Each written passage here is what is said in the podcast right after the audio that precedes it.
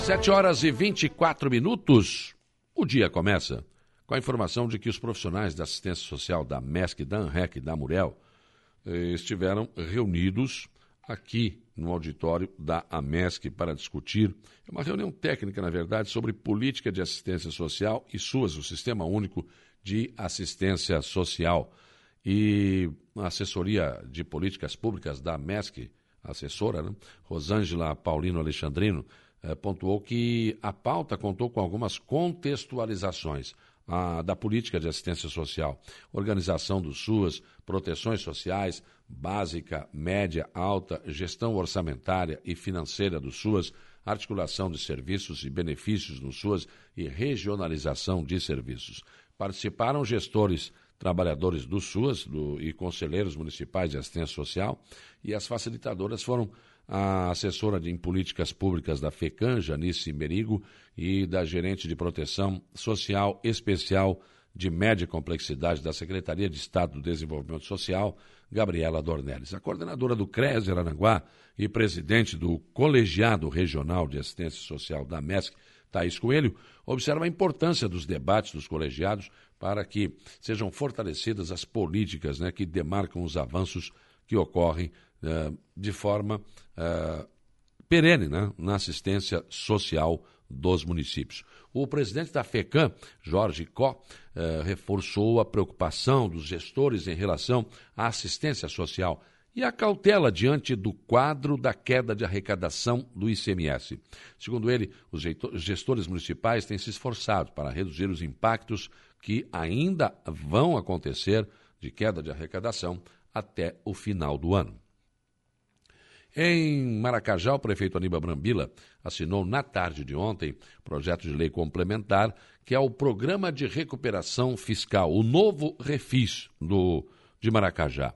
O contribuinte em débito com os cofres municipais de Maracajá já podem requerer o parcelamento das dívidas ou pagar à vista com desconto de 100% das multas e juros. Ou seja, eu estou devendo na Prefeitura de Maracajá, eu quero pagar à vista. Você tem 100% de perdão de multas e juros, vai pagar só o a dívida em si. O Refis tem por objetivo, claro, facilitar a regularização dos contribuintes em débito com o município, além de aumentar também a arrecadação. Né? Esse Refis 2022 beneficia os inadimplentes de impostos, taxas municipais com vencimentos até 31 de dezembro de 2021, constituídos ou não, inscritos ou não em dívida ativa, mesmo os que se encontram em fase de execução fiscal já ajuizada. Esse programa abre oportunidade de regularização de débitos referentes aos impostos do IPTU, é o Imposto Territorial Predial Urbano, o ITU, Imposto Territorial Urbano, o ISS, Imposto sobre Serviços e demais taxas, segundo explicou a secretária de Administração e Finanças, Rejane Pereira. Este programa também permite o parcelamento em até 24 meses, além de desconto de 100% da multa e juros de mora para pagamentos à vista. E quem quitar em até três parcelas deixa de pagar 90% da multa e dos juros de mora. Em até seis parcelas, o desconto vai para 80%, em até 12 parcelas, 70%. E o pagamento em mais de 12 parcelas terá 60% das multas e juros de mora perdoados. Ainda sobre Maracajá, a Secretaria do Meio Ambiente e Turismo está alertando aos moradores que solicitaram a carteirinha de, identificação, que essa carteirinha garante o acesso ao Parque Ecológico uh, de Maracajá, né? que vão buscar na Secretaria do Parque essa carteirinha.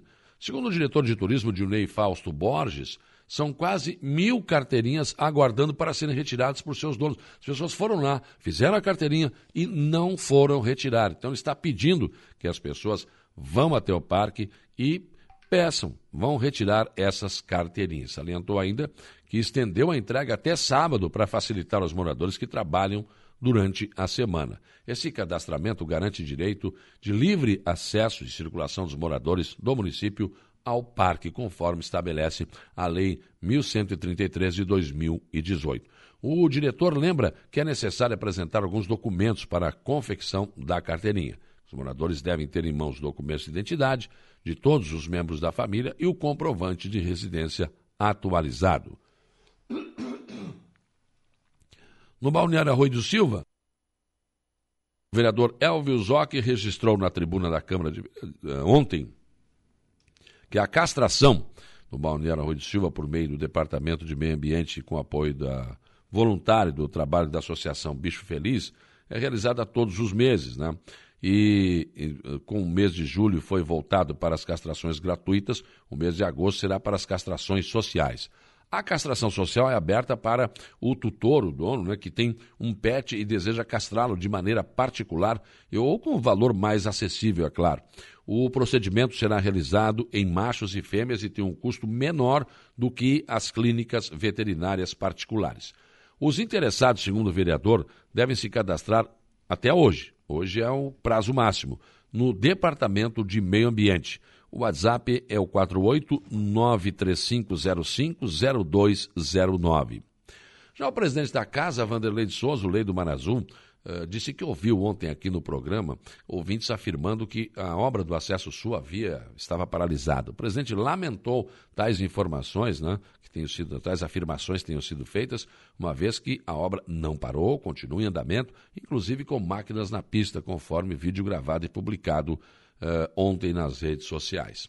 Também na sessão de ontem, os vereadores voltaram a discutir a possibilidade da criação de um órgão que seja responsável pela captação e distribuição de água no município. O contrato com a EJW está próximo do fim e não é a primeira vez que há essa defesa da criação de um órgão, como o SAMAI aqui de Araranguá, uh, e isso é defendido em plenário. O vereador Márcio Macan defende que, se renovado o contrato com a EJW, que o município receba bem mais do que o atual percentual previsto no contrato. O superávit do SAMAI de Araranguá, que é administrado pelo empresário Jário do Canto Costa, foi até usado ontem como exemplo uh, por alguns vereadores para justificar a posição da criação de um SAMAI ou de um órgão e que o município se responsabilize pela captação tratamento e fornecimento de água no Arroio do Silva. Hoje é dia de vacinação em Araranguá contra a Covid-19 e aquela vacinação de rotina nas crianças. A Secretaria de Saúde está informando que todas as unidades básicas de saúde, também no Bom Pastor, têm vacina hoje. Hoje, então, 7h30 às 11h30 e das 13 às 16 horas, teremos primeira e segunda doses para Pfizer, Pfizer e Butantan Coronavac em crianças de 3 a 11 anos tem que levar documentos pessoais e caderneta de vacinação ou comprovação das doses de vacina do Covid-19. E todas as vacinas de rotina para crianças. A vacina BCG é das 7h30 às 12 horas, só essa, né? Nas segundas, quartas e sextas, ah, nas segundas e quartas-feiras e somente no Bom Pastor. Então presta atenção. A BCG da, somente das 7h30 às 12 nas segundas, quartas, hoje é dia então, e somente no Bom Pastor. E será lançado oficialmente hoje o programa que vai levar remédio aos pacientes acamados em casa. É um projeto que o prefeito César vem falando há algum tempo e que acabou sendo agora preparado. Tem uma mini ambulância, uma ambulância menor que vai levar esse remédio, é um enfermeiro que vai levar, ele também vai dirigir a ambulância. Enfim, tudo está sendo preparado.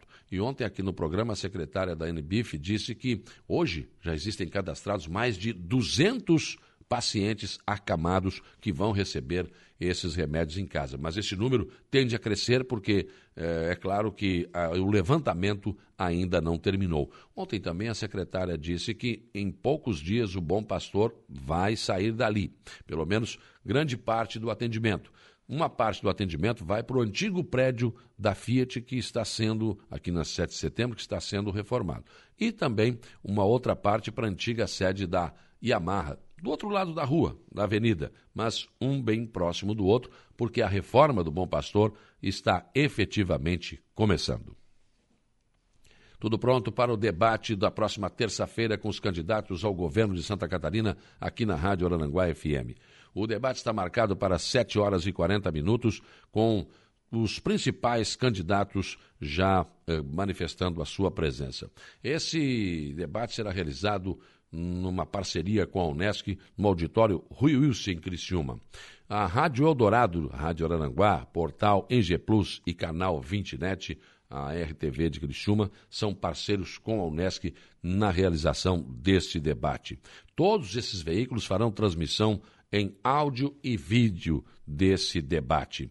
A mediação será do João Paulo Messer, da Rádio Eldorado, e eu também estarei como mediador deste debate. Serão quatro blocos com 50 e 40 minutos e o final de 16 minutos. Nós teremos a primeira primeiro bloco com a apresentação dos candidatos. Cada candidato terá dois minutos para a apresentação.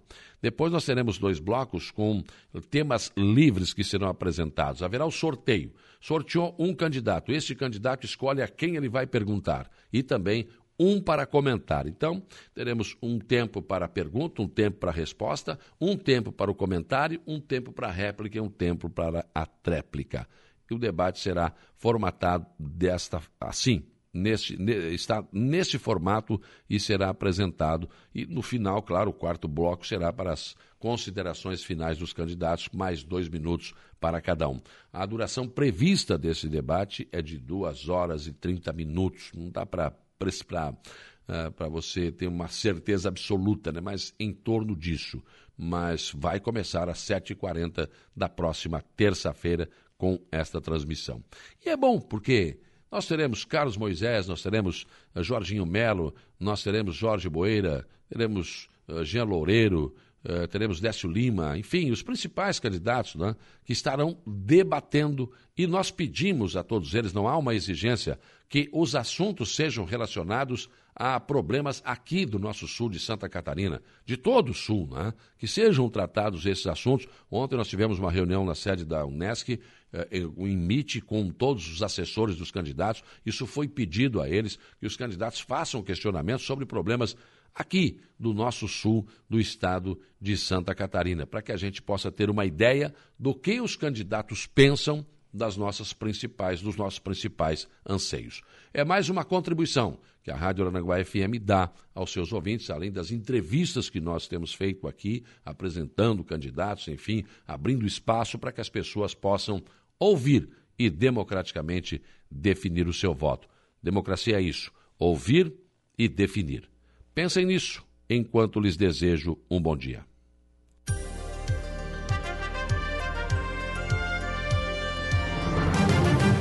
Rádio Araguá